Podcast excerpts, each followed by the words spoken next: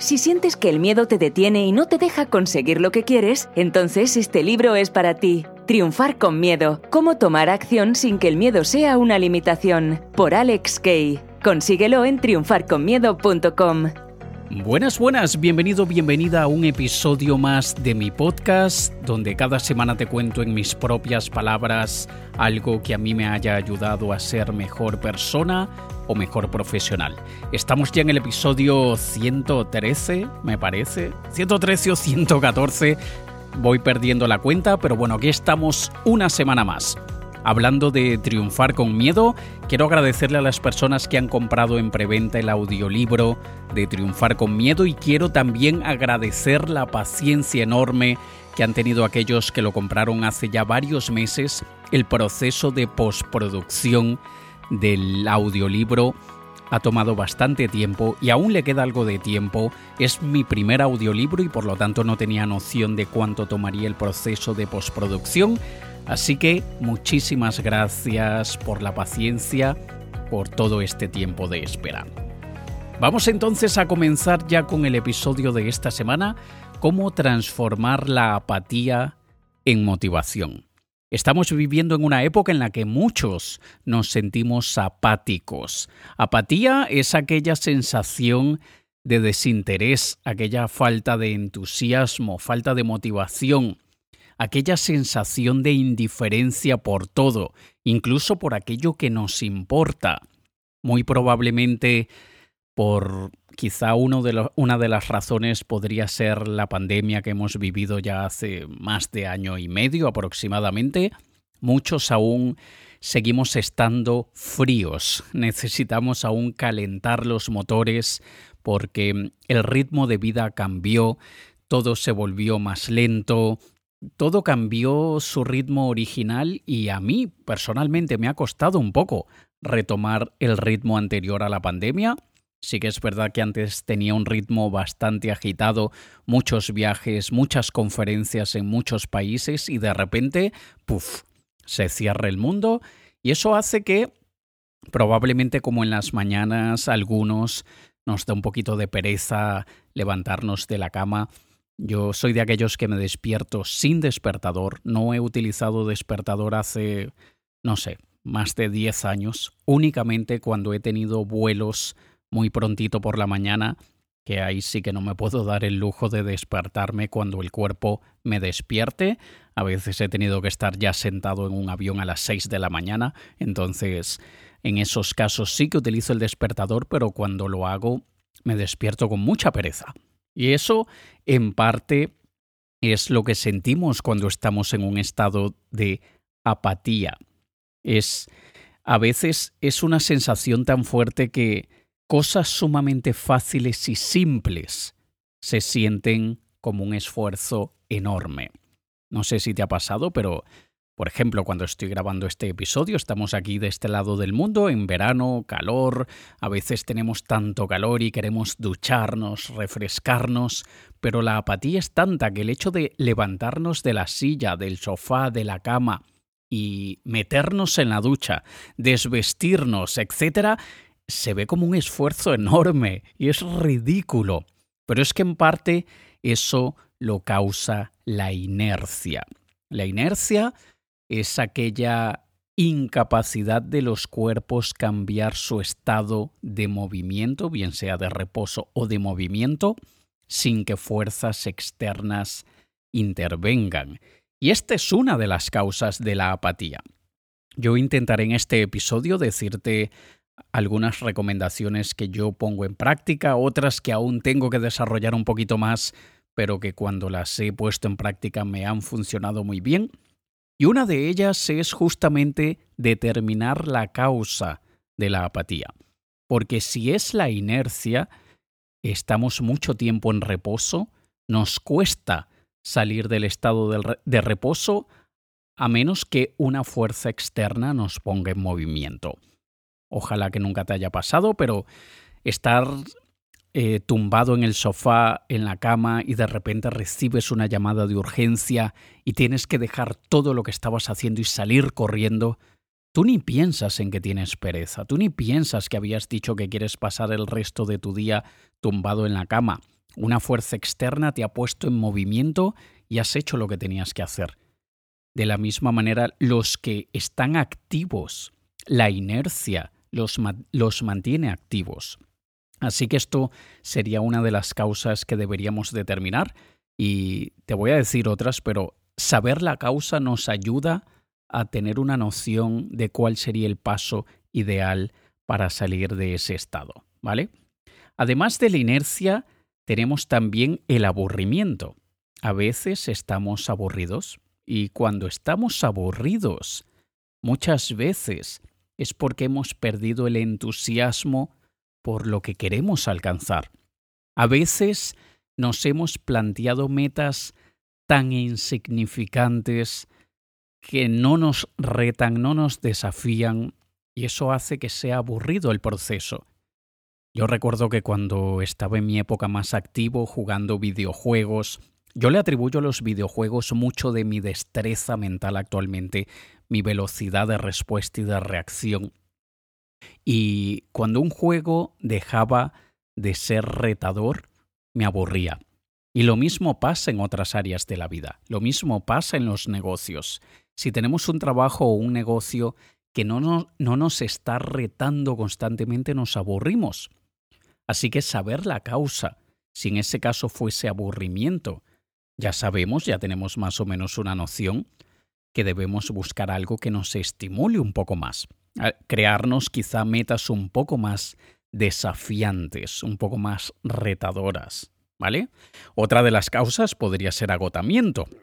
Estamos apáticos porque nos falta energía y simplemente debemos descansar. A veces es muchísimo más fácil decirlo que hacerlo.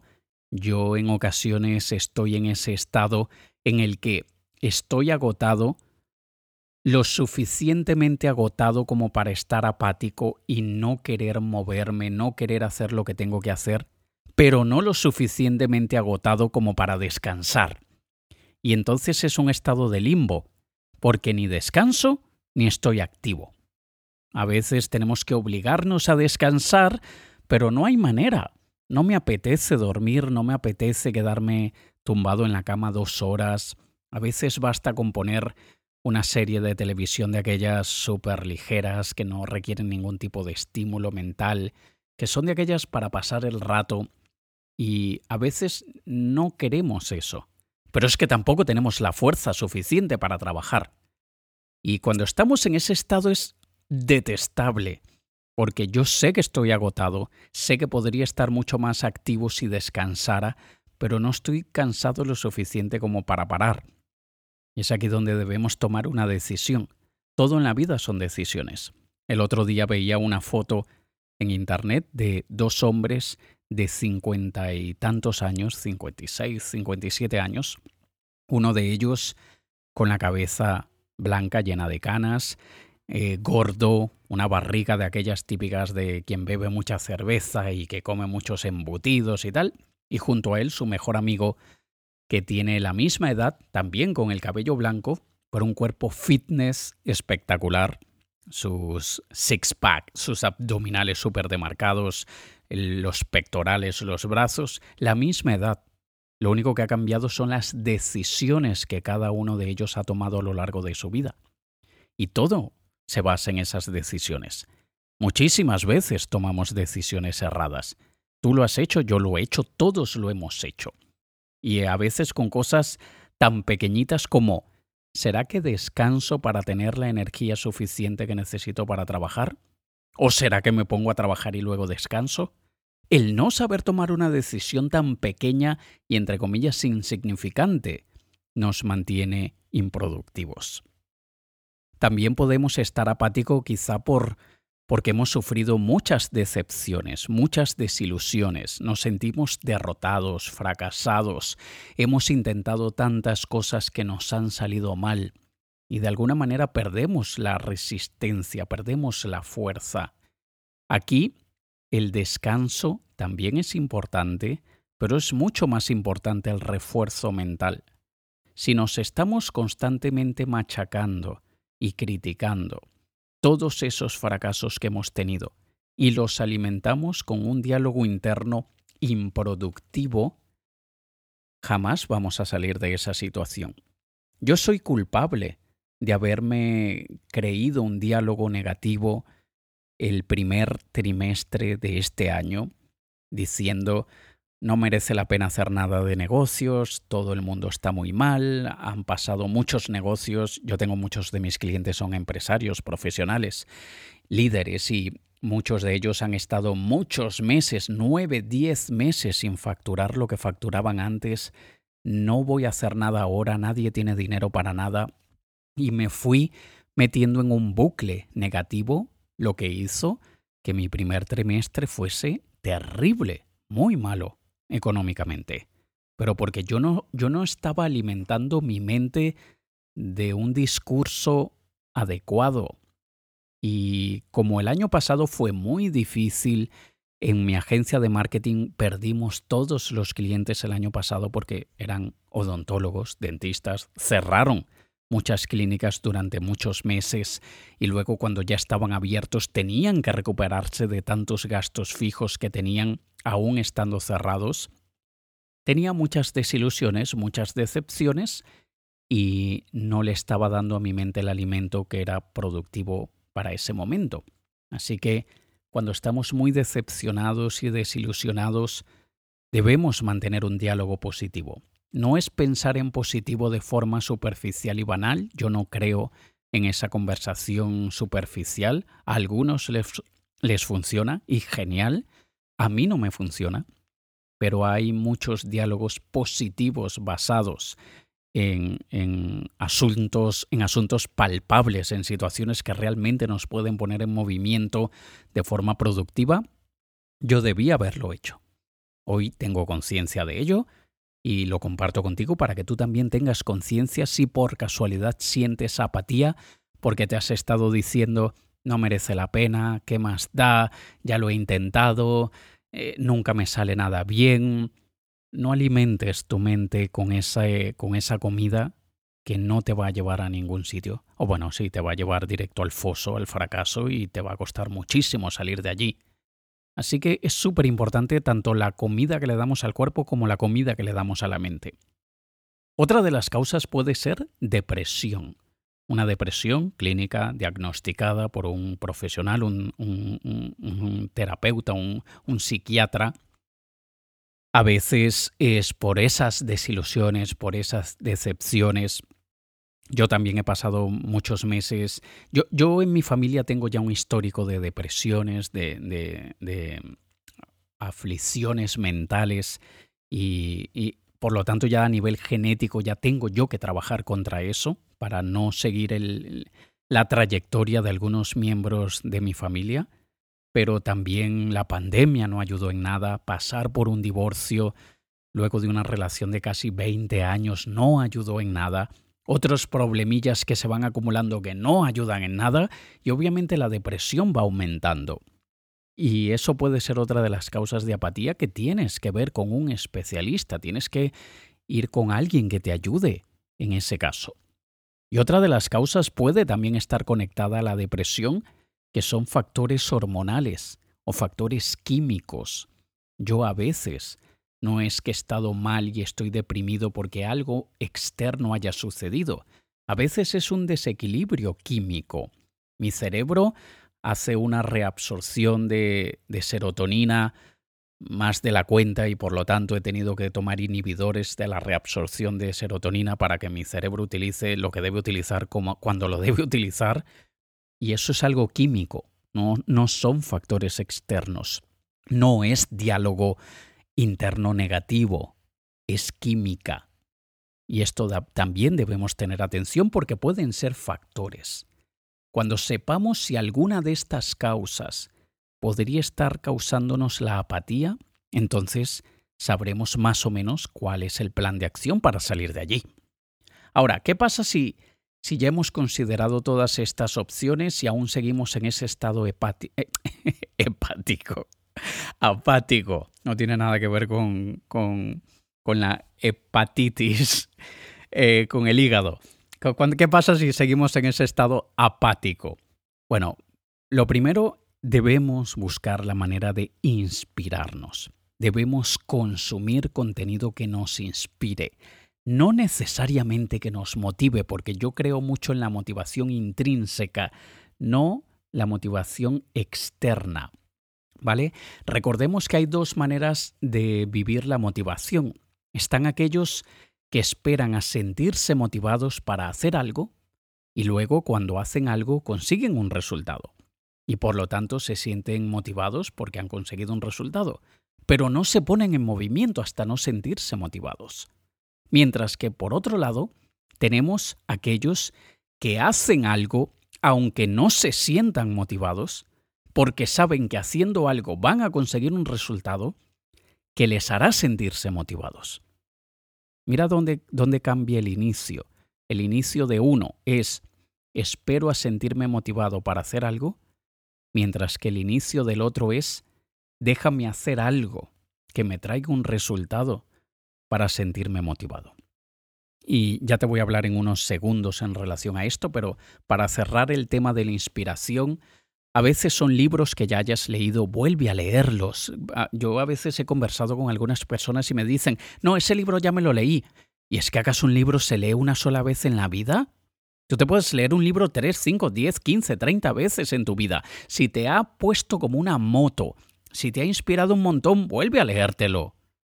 Lo mismo pasa con las películas, lo mismo pasa con las series de televisión, lo mismo con conferencias TED, con lo que sea, pero si algo te ha inspirado en un momento en tu vida, vuelve a consumirlo para que te vuelvas a inspirar. Si tú sabes que una comida te da muchísima energía, tú comes esa comida cuando necesitas energía. De la misma manera es la inspiración. Si vas a episodios anteriores de mi podcast, hace ya más de año y medio o dos años, no recuerdo, publiqué un episodio que se llama ¿Cómo encontrar la inspiración cuando más la necesites? Si quieres, búscalo aquí en la plataforma, coloca Alex K Inspiración y probablemente lo encontrarás, ¿vale? Y sobre lo que te estaba comentando del ciclo de la motivación, de hacer algo para conseguir resultados y luego sentirte motivado, nosotros necesitamos de esa liberación y descarga de dopamina en el cerebro.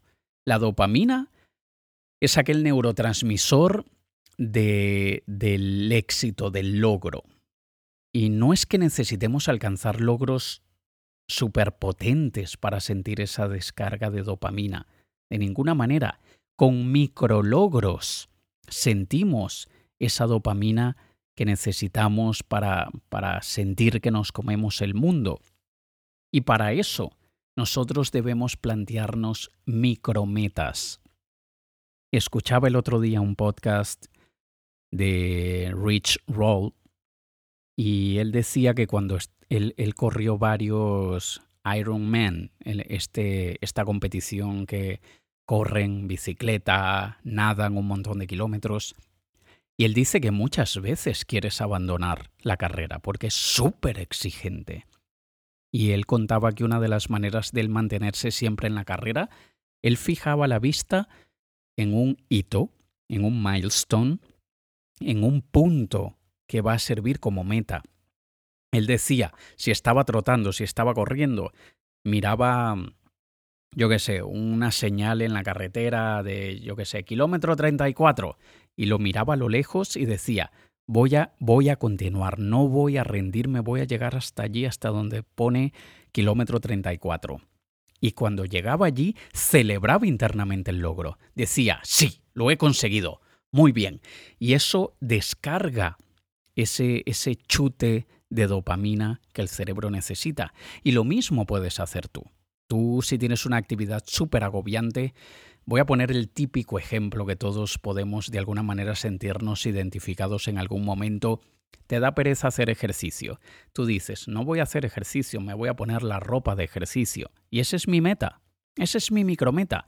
Quizás salir a correr una hora mm, cuesta más, pero cuando te, te dices, quiero ver, mirarme al espejo con mi ropa de ejercicio, y lo haces y celebras ese triunfo, dices, ahora el siguiente triunfo es poner mis pies en la calle salir de casa. Eso es todo. Y cuando lo haces, celebras ese microtriunfo. Tu cerebro está descargando esa dopamina, se está alimentando de ella Y funciona. ¿Vale? Y luego tú dices, no voy a correr una hora, voy a correr cinco minutos y celebras tus cinco minutos. Y probablemente ya te imaginarás que no acabas por correr cinco minutos, terminas una hora. Porque te has ido recompensando cada micrologro. Hay algunos que se sienten idiotas por crearse estas micrometas, pero en realidad son idiotas aquellos que se sienten idiotas y no se las crean y nunca hacen nada. Esos son los verdaderos idiotas. Así que tú cuando te vas creando estas pequeñitas metas y como digo yo en mi libro Programando tu mente para triunfar, cuando tú te autoengañas y le dices a tu cerebro, detesto lavar los platos, no quiero fregar los platos, pero solamente voy a lavar los cubiertos, solamente los cubiertos, solamente los tenedores. Y te autoengañas, ya cuando lo has hecho y dices, ay mira, he lavado los cubiertos, déjame aprovechar y lavar los cuchillos y las cucharas, y bueno, ya que estoy, pues termino lavando todo. Y esto es súper efectivo. Lo puedes hacer con lo que tú quieras, grabar un podcast, escribir un libro, dar una conferencia, hacer una presentación ante tu empresa, tu jefe, inversores o lo que tú quieras. Esos micrologros con pequeñas metas alcanzables que celebras cuando las alcanzas, cuando las consigues, es súper potente. Otra de las maneras em, que a mí me ayudó mucho gracias al libro de Benjamin Hardy llamado Willpower Doesn't Work, Willpower Doesn't Work, creo que lo han, lo han, lo han traducido al español como, creo que es cambia tu entorno, cambia tu vida, en el que cuando hacemos un cambio de ambiente, un cambio de ambiente físico, cuando cambiamos el lugar donde estamos físicamente, a veces si trabajas en casa y tienes tu despacho, tu oficina en algún lugar de la casa, un día cambia y trabaja en la cocina. Un día cambia y trabaja en la terraza si tienes terraza. Un día cambia y trabaja en tu cama. Sentado en el váter, en el waterclo, en como le llames. Sentado allí, sí, te sentirás ridículo. Da igual, da igual. Siéntate en el suelo, detrás de la puerta de entrada de tu casa. Cambia de ambiente dentro de casa, fuera de casa, dentro de tu oficina, fuera de tu oficina. Vete a un coworking vete a una cafetería a trabajar un rato. Métete dentro del coche. Yo he grabado episodios del podcast dentro del coche, porque tenía invitados en casa en ese momento y no se callaban. Pero el cambio de ambiente estimula mucho, sobre todo si vas a ambientes que te estimulan. Lo he comentado también, lo he dicho en mi libro Triunfar con Miedo. Si tú te quieres sentir exitoso y tú quieres sentirte que tienes una vida de la rehostia, súper bien.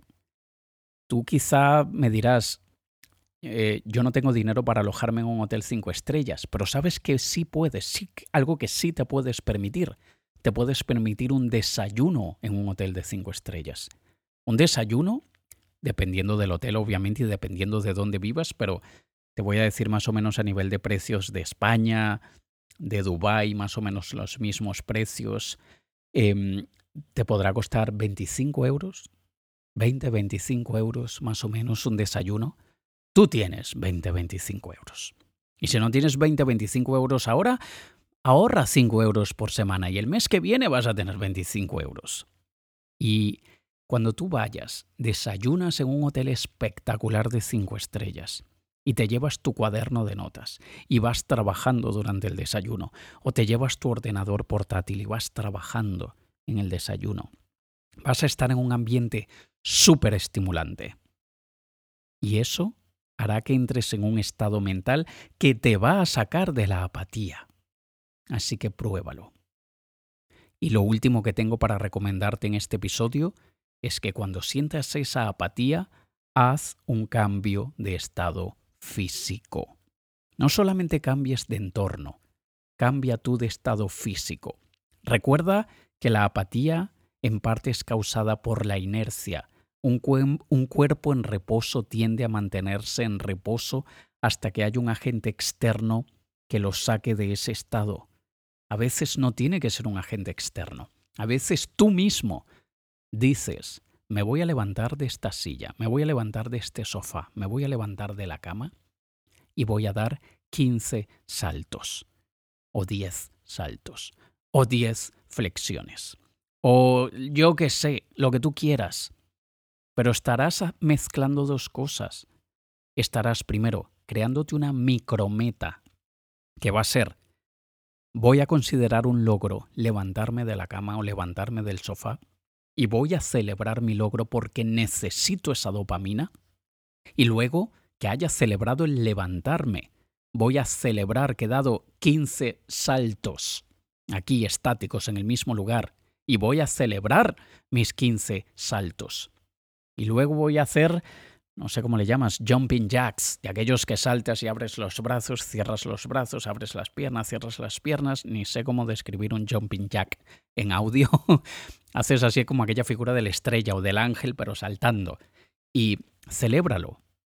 Y hazlo lo, lo suficiente para que tu cuerpo empiece a oxigenarse, empieces a estimular y aumentar la circulación sanguínea y de esa forma verás que sales de ese estado apático. Obviamente con algunas excepciones, le doy un saludo a Javi. Javi, hace, hace, bastante tiempo que no hablamos, pero sé que escuchas mi podcast. Javi tuvo un accidente, lamentablemente está bastante paralizado en, eh, eh, en muchas partes de su cuerpo. Tiene el cerebro que es una máquina, tiene la mente tan ágil como la de muchos, pero su cuerpo aún necesita un poquito más de estímulo para poder recuperar su movilidad y moverse como lo hacía antes. Obviamente si tienes la salud que te permite saltar, hazlo. Si no tienes la salud que no te permite saltar, mueve los brazos. Si no puedes mover los brazos, pues mueve la lengua, lo que tú quieras. Pero trata de cambiar el estado físico de alguna forma. A veces incluso ayuda levantarte eh, eh, volverte a sentar, te levantas, te vuelves a sentar, te levantas, te vuelves a sentar y eso ayuda muchísimo.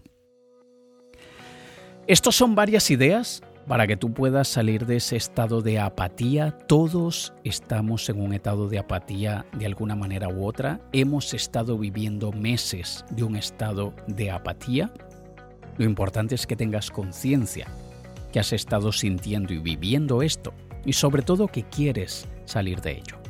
Con estas recomendaciones que te he dado, verás que puedes convertir esa apatía en motivación, porque ya sabes que puedes utilizar la inercia a tu favor, ya sabes que si estás aburrido o aburrida vas a crearte metas mucho más desafiantes, ya sabes que si estás agotado o agotada vas a descansar ya sabes que te vas a inspirar con aquello que te inspira, vas a crear micro, logros que generen dopamina en tu cerebro, cambiarás de ambiente, te irás al parque, a la playa, a la terraza, a un restaurante, a donde tú quieras, a un coworking, y cambiarás de estado físico y todo esto te va a sacar de ese estado de apatía, que probablemente solo es ese estado de apatía el que te está impidiendo conseguir todo aquello que tú quieres.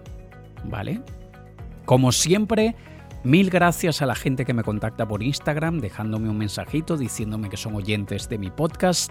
Si tú eres oyente de mi podcast, envíame un mensajito, dime que eres oyente de mi podcast. Si te da pereza escribirme, envíame un mensaje privado con tres emojis de un micrófono. Ese va a ser nuestro código secreto entre tú y yo. Tres emojis o emoticones de un micrófono, significa que eres oyente de mi podcast y yo te voy a entender. Así que nos escuchamos la próxima semana en un episodio más de mi podcast. Te ha hablado Alex Kay. Un saludo.